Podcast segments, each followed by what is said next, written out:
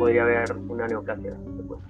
A ver, nuevamente, estaban bien hasta, esta, hasta la sesión pasada. Ahora volvieron a sus a su basal, ¿no? de ir de frente al diagnóstico. Quieren bypasear todo. Quieren bypasear todo. Quiero ya demostrar mi neoplasia.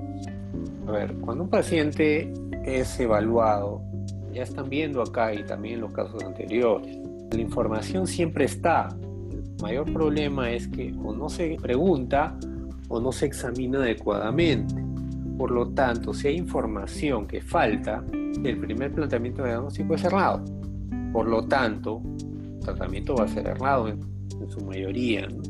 Y para eso, siempre cuando hay una mala evolución de un paciente, tienen que rehistoriar.